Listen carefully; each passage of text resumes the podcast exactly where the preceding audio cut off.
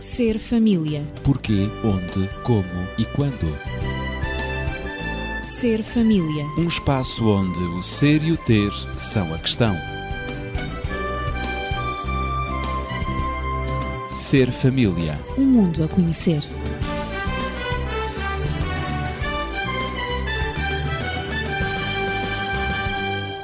Prazer estarmos de regresso no Ser Família com o tema geral a urgência de educar os filhos. Depois de termos falado sobre questões formuladas por muitos casais e por filhos também, em relação à segurança e à insegurança que todos nós sentimos, vamos abordar hoje a fragilidade do ser humano. E diz-se que o ser humano é, por natureza e em simultâneo, frágil e forte. Eu sou Ezequiel Quintino, estou acompanhado de Natividade Lopes, professora, e Daniel Esteves, médico e terapeuta familiar. E é exatamente ao Dr. Daniel a quem dirijo esta questão. Na realidade, segundo parece e nós sentimos, que, como seres humanos, somos em simultâneo frágeis e fortes. Poderás concordar com esta afirmação? Uh, certamente. Eu gosto muito de ver uh, cenas de filmes sobre a natureza. Enfim, quem andou pelas Áfricas tem uhum. sempre uma recordação muito grande do que é a vida selvagem, do que são aqueles animais uh, maravilhosos, espetaculares, a viverem, portanto, a sua liberdade. Sem dúvida, sem dúvida. E uma das cenas que é mais interessante para quem tem uma visão uh, positiva da vida é o nascimento de uma cria Uh, sei lá, seja de uma zebra, seja de um gnu, de um búfalo, seja do que for. E, enfim, quando nós vemos aquela cria, normalmente, e estamos a falar de, de quadrúpedes, uh, a cria acaba por cair no chão quando nasce. E então, quando é de uma girafa, não é? Coitada, não é? é? O tombo é capaz é de ser relativamente alto, não é? Mas a cria cai no chão. É verdade.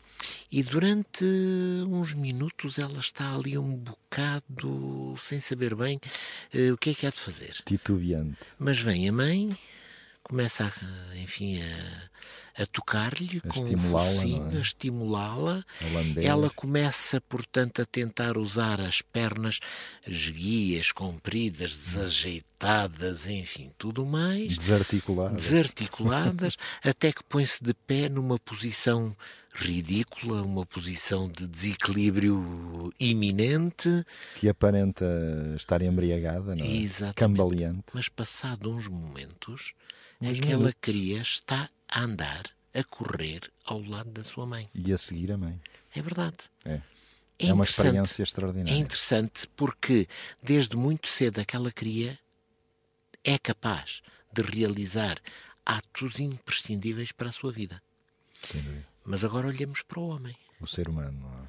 Uhum. A criança nasce, a criança tem que ser cuidada durante meses e meses, porque ela não consegue gestos nenhums efetivos no sentido de satisfazer a sua necessidade de alimentação, a sua necessidade de higiene, a sua necessidade de proteção e tudo mais. Por mais estímulos que Por seja... mais estímulos que seja. E, portanto, só passado uns anos é, é que a criança começa a ter a percepção desses problemas e a capacidade para ir dando respostas, as primeiras muito tímidas Alguma e muito incapazes. autonomia passado Exatamente. anos. É? Passado é. É. Portanto, se olharmos as coisas por aqui, eh, não há dúvidas, o homem é extremamente frágil. É. Mas podemos depois ver a outra, outra face da moeda. Claro. E isto é uma moeda com duas faces. Hum.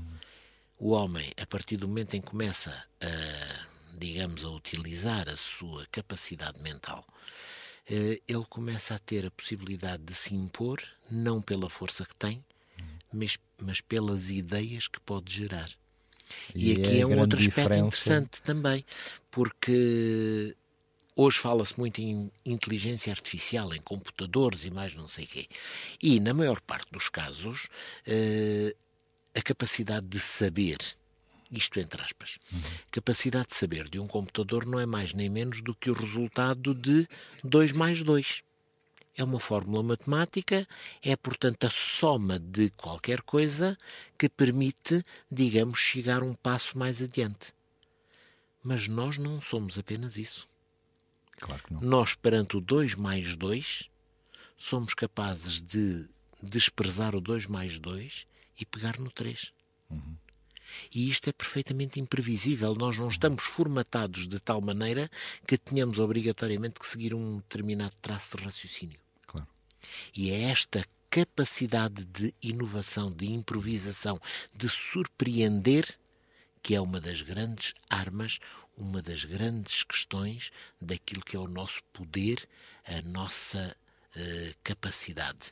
Frágeis por um lado, mas extremamente capazes por outro.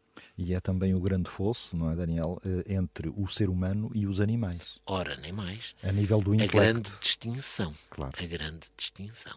É isso mesmo. Mas é de facto surpreendente. Nós uh, somos uh, de facto extremamente frágeis uh, de início, no início da vida, mas temos um poder que nos é concedido, que ao ser desenvolvido uh, atinge potencialidades uh, que, e alguns especialistas, e tive professores que me diziam quando eu era estudante, não é? Que nós, seres humanos, desenvolvemos cerca de apenas um décimo das capacidades que, que na realidade temos, não é? Muito pouco, não é? Pois é Isto é, portanto, ainda um mundo de desconhecimento, não é? é? Mas é muito interessante que só com essa porção tão pequena já é extraordinário. É verdade. E somos todos diferentes. E todos, todos diferentes. diferentes. é verdade. É como as uh, impressões digitais, não é? Não há duas impressões digitais iguais. Não há dois seres humanos iguais. Não, sempre diferentes. E mais, e estamos sempre a mudar. É verdade. Constante mutação. Portanto, não somos um padrão rígido, fixo, ainda que variado, porque mudamos, somos claro. diferentes uns dos outros, mas estamos em permanente mutação. Verdade. Dotados de uma dinâmica que uh, seria inimaginável, não é? Natividade, estás muito silenciosa, vamos dar-te a palavra, porque necessitamos do teu auxílio aqui em todo este discernimento que estamos a ter. Um, e nada, efetivamente, é mais utópico e real do que a igualdade entre os seres humanos. Concordas? Concordo também, como o Daniel concordou com a tua afirmação sobre a, fragilidade Hoje do ser humano. Estamos todos de acordo. Estamos é? todos de acordo. Mas isto significa que eu não arrisco muito. Não é? Coloco questões que sei de antemão que vocês concordam. Pacíficas. Um, Antes de falar dessa uhum. utopia que é sim, sim. a igualdade entre os seres humanos, eu gostaria de salientar um pouquinho uh, aquilo dentro do, do âmbito de, das afirmações do, do Daniel. Uhum um, esse, essa fragilidade do ser humano que o leva a ter medo. Uh, esse medo que predomina muito uh, em nós, no nosso interior, nós não sabemos bem Nós ainda não porquê. tínhamos falado em medo. Temos medo uns dos outros. Uhum.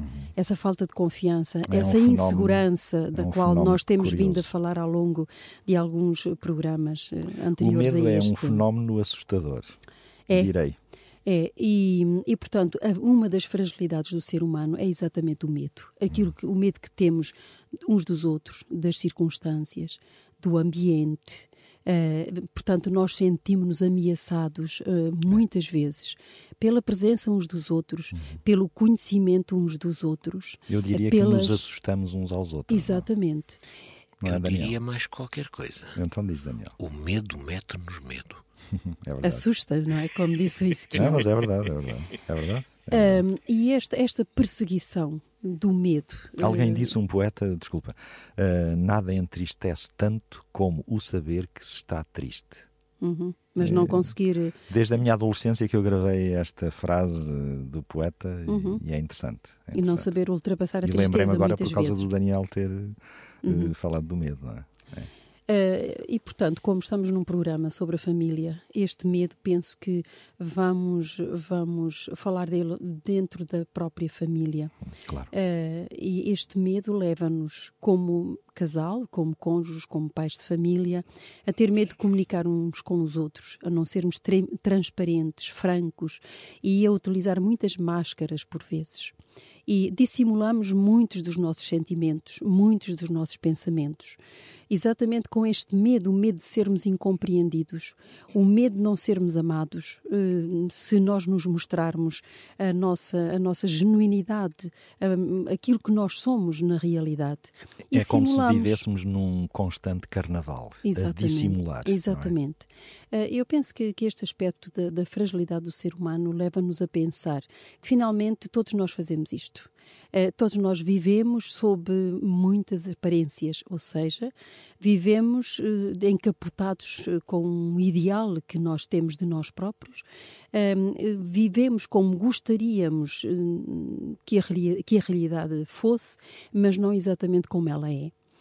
e este medo muitas vezes leva-nos a, a, ter uma comunicação deficiente na família, de, como acabei de dizer, de falta de confiança, de transparência entre os cônjuges, entre pais e filhos, entre filhos e pais. Um, e, e, vemos, aliás, falámos nisso no, no, último programa, em que o casal, se, foi aliás o Daniel que, que, que falou, o casal uhum. coloca questões um ao outro. Uh, será que ainda tu uh, tens algum sentimento de ternura? Tu ainda me amas?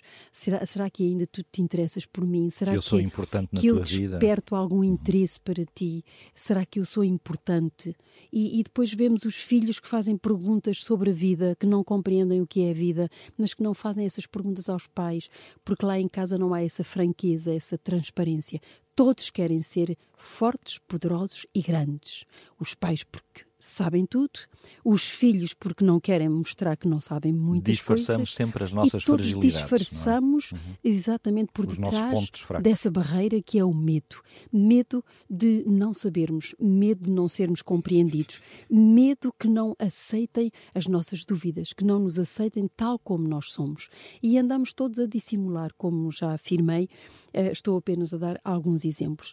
Assim, não há confiança nas relações, não há respeito por aquilo cada, cada um sabe por experiência ou por falta dessa mesma experiência, e acabamos por nos habituar em família a ter uma rotina que nada de novo traz ao cotidiano da família e eh, quer dizer, nós estereotipamos-nos uns aos outros. O que não, não, não é nada abonatório para as relações familiares. E também para combater as fragilidades que nos assistem que são próprias da nossa natureza. É a nossa condição humana, é sermos frágeis.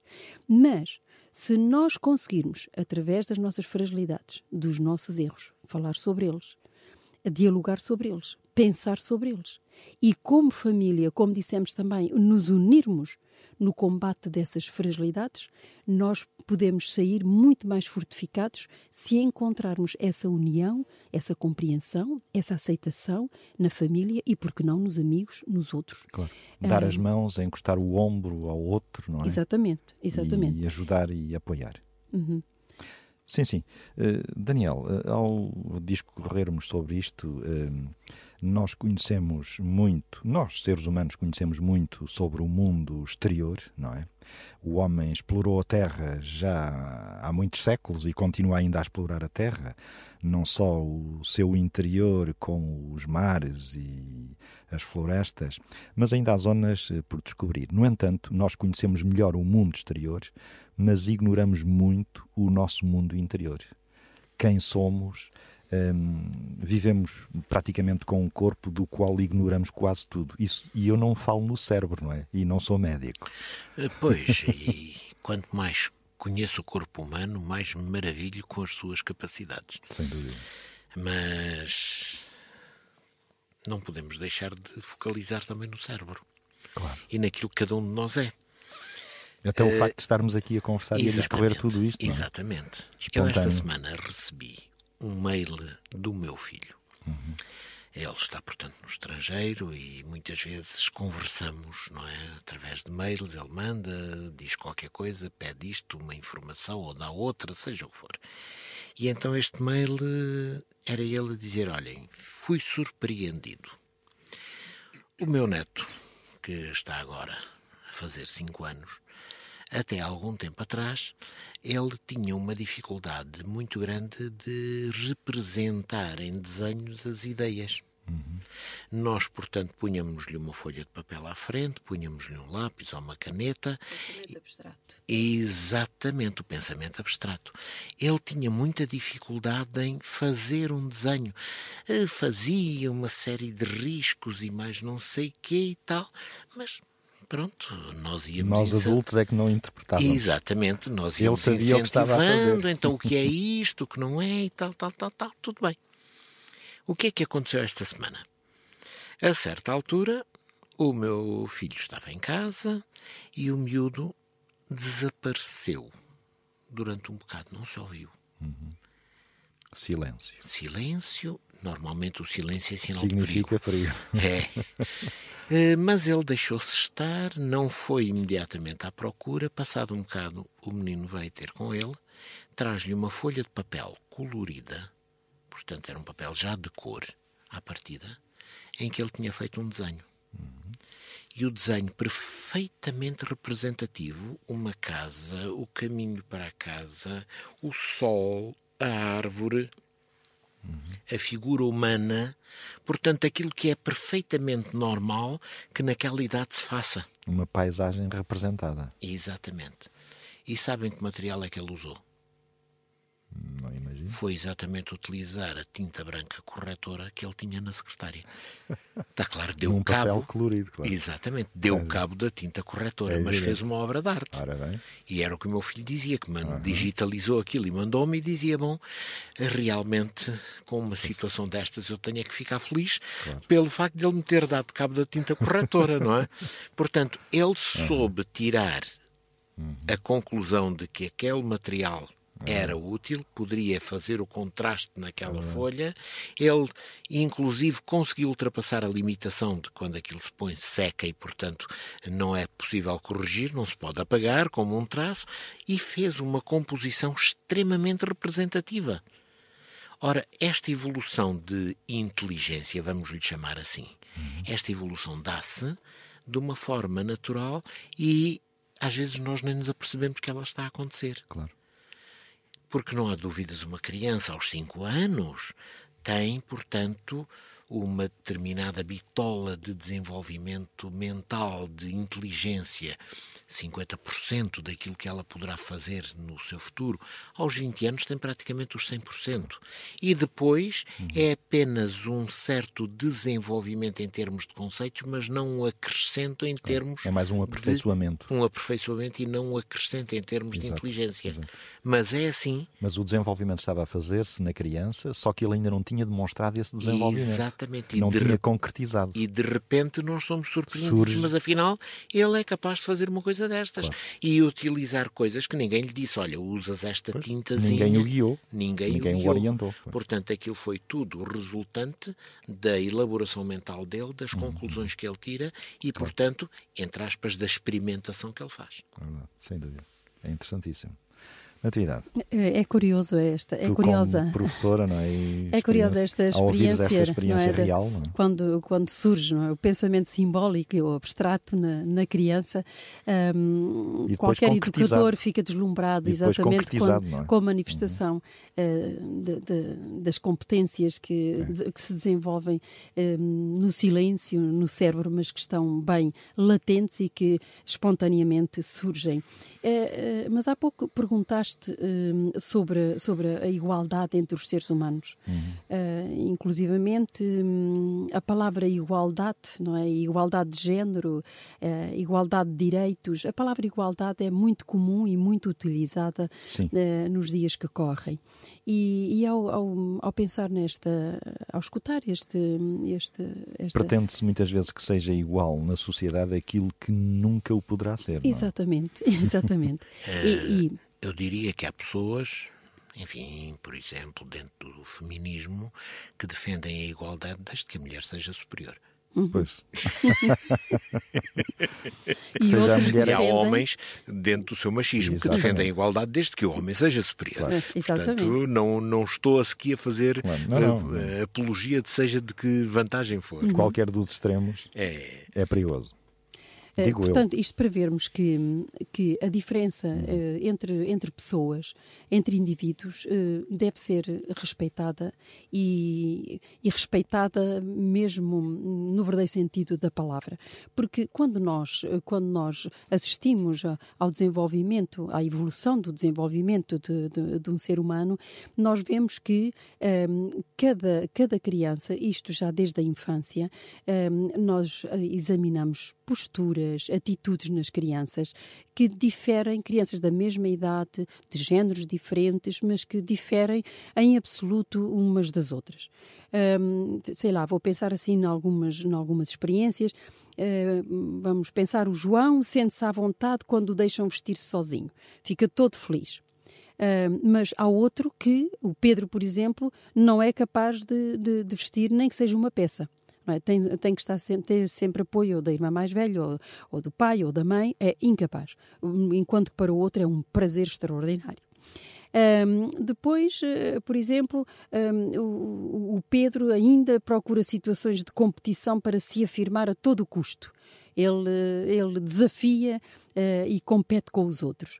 Uh, a Luísa fica muito à vontade quando sabe que ninguém lhe vai pedir para tomar iniciativas. Está lá no seu cantinho, então aí temos a Luísa muito feliz, a funcionar muito bem. O Paulo gosta de estar rodeado de amigos desde que ele seja, que ele seja o chefe. É? tem, um, tem, tem o espírito de iniciativa, tem o espírito de chefe. A Joana isola-se sempre quando alguém vem a casa e visita a família, uh, os irmãos ficam todos felizes à volta das pessoas, uh, riem, convidam para brincar e ela fica, fica muito, muito contente se ninguém incomodar e não lhe pedir nem para Enfim, vir para a mesa. Mil nem, e um comportamentos. Mil, mil e um comportamentos. Isto quando nós diferentes. lidamos com as crianças. Ora, transpondo isto para o casal, transpondo isto para, uh, para os filhos, seja em que idade for, cada ser humano reage de maneira diferente e de acordo com a sua própria personalidade. Quando nós observamos isto nos mais pequenos, e está, está, começamos a falar pelas fragilidades logo desde o nascimento, nós vemos exatamente que isto são pontos fortes e pontos fracos na vida de cada um. E, portanto, na, na, na, vida afetiva, por exemplo, o respeito pelas diferenças entre as pessoas, a experiência das relações humanas positivas, consistentes, representam desafios muitas vezes insuperáveis para muita gente. Porque, de acordo com as, a, a personalidade de cada um, cada um reage afetivamente e no relacionamento da família, estamos a, a falar em relacionamentos eh, de uma afetividade muito, muito profunda.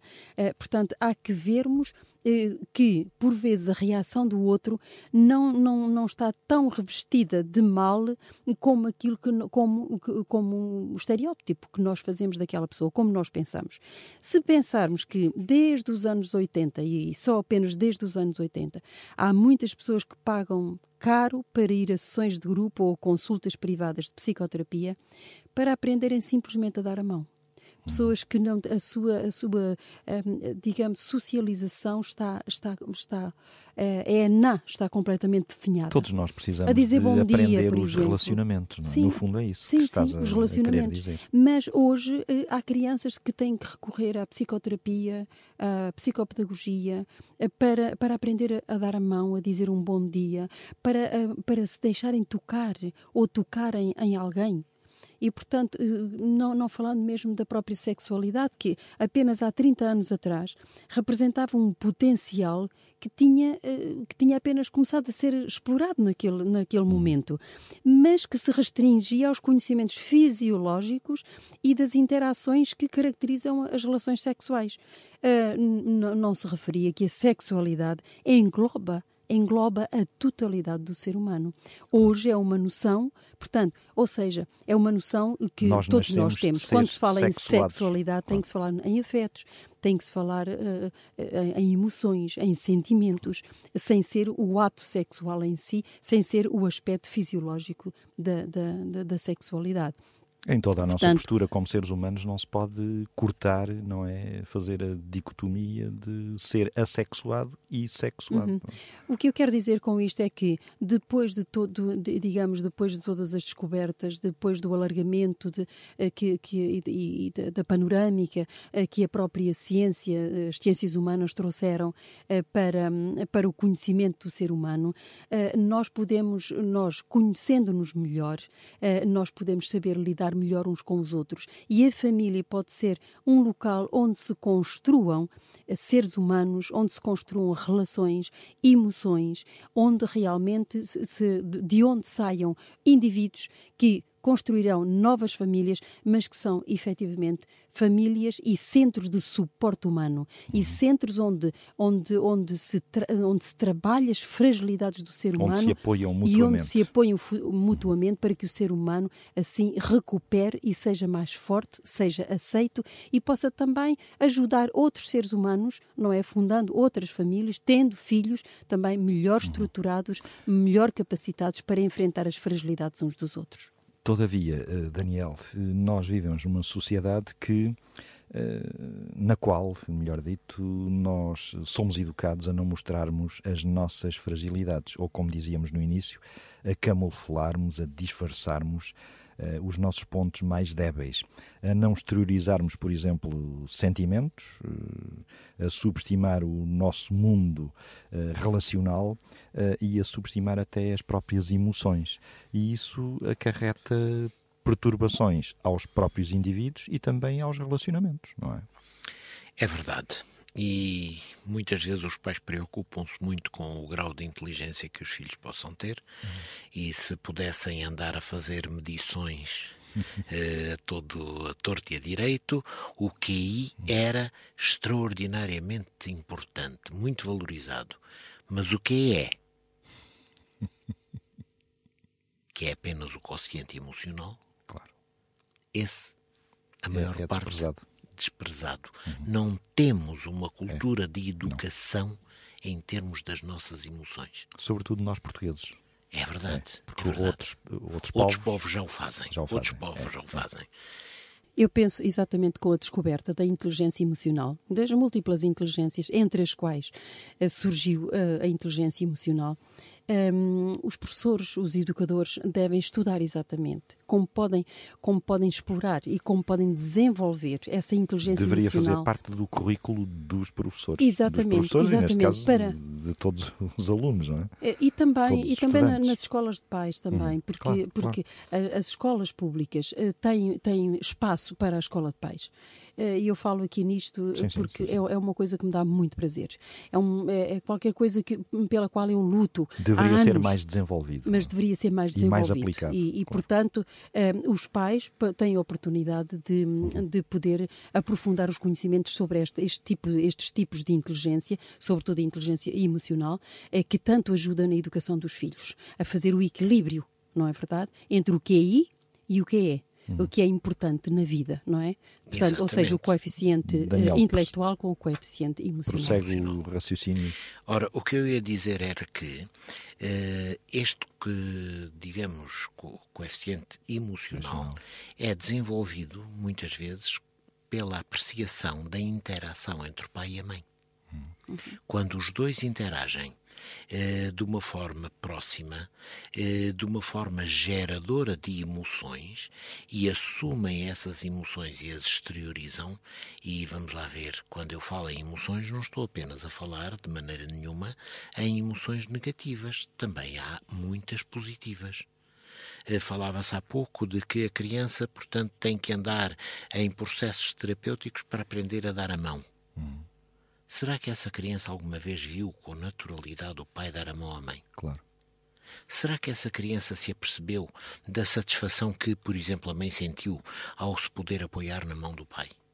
Que cenas é que ele viu em casa? Será que essa criança viveu o facto de poder ela própria dar a mão ao pai ou à mãe uhum. e a sentido de proteção que isso lhe transmitiu? E aprenderem a ser tocadas também. Exatamente, As crianças têm que aprenderem, exatamente. têm, têm que Desde o berço. recorrer à terapia. Desde, desde o berço. Eu até direi desde o Exatamente. ventre da mãe. Eh, Não é? aliás, uma das coisas que normalmente se faz num parto normal eh, é, quando a criança sai, colocar-se a criança sobre o corpo da mãe, Exatamente. em contacto direto com esse É isso, corpo, é isso. para que continue a haver aquela interação através da pele. Uhum. É muito importante.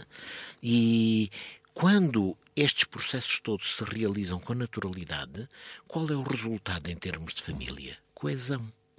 Essa família está, Uhum. Uma portanto, união. união, tem uma solidez, um cimento que não se deteriora, Desagrega, claro. não se desagrega. E isto é fundamental depois para o desenvolvimento da criança, para o desenvolvimento da família, para eh, tudo aquilo que vai ser o futuro. Claro, claro. Ao falar nisso, e eu estava aqui a tentar, e em conclusão talvez, Daniel, fizeste lembrar-me um- uma experiência vivida eh, pelo psicólogo Eduardo Sá, que é conhecido eh, em Portugal, uma das figuras mais relevantes eh, em Portugal, contou uma experiência que ele viveu há uns anos, em que, eh, portanto, teve de dar apoio à à mãe e, e- ao bebê. Eh, Essa mãe teria tentado fazer um aborto, eh, um autoaborto, com uma agulha de crochê e, eh, eh, portanto, aquele bebê, dizia ele, eh, com uma vitalidade extraordinária, sobreviveu àquele atentado e, e nasceu.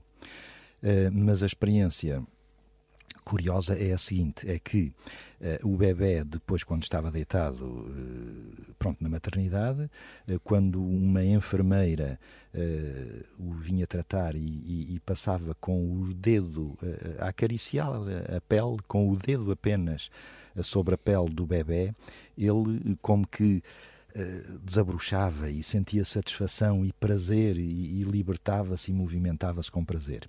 Eh, Quando ele sentia o- o- a mão da mãe, ele entrava a- a- a- em, em agitação e a estremecer, eh, como se antevendo que iria ser novamente agredido. Pois. Uma experiência extraordinária que eu não tinha imaginado. Não é? É verdade, é verdade. E as crianças, desde muito cedo, que já reconhecem o que é favorável e o que não é. E essa interação através da pele é fundamental. Por isso, um desafio muito simples: que nenhum pai deixe de dar o banho ao bebê quando pode. Sem dúvida. Aqui Porque fica. é uma forma de interagir muito íntima com o bebê. Aqui fica esta última sugestão e assim concluímos este espaço Ser Família, a urgência de educar os filhos, porque tudo isto é amor. Se nos quiser contactar e colocar as suas questões, sugestões, poderá fazê-lo para o 219 10 63 10, nas horas de expediente, ou então 96 038 9750. E tem também o correio eletrónico à sua disposição, sempre 24 horas por dia, serfamilia arroba radioclubedesintra.pt. Voltaremos na próxima semana. Seja feliz e tenha consciência das suas fragilidades, mas também das suas potencialidades. Ser família. Porquê, onde, como e quando. Ser família. Um espaço onde o ser e o ter são a questão. Ser família. Um mundo a conhecer.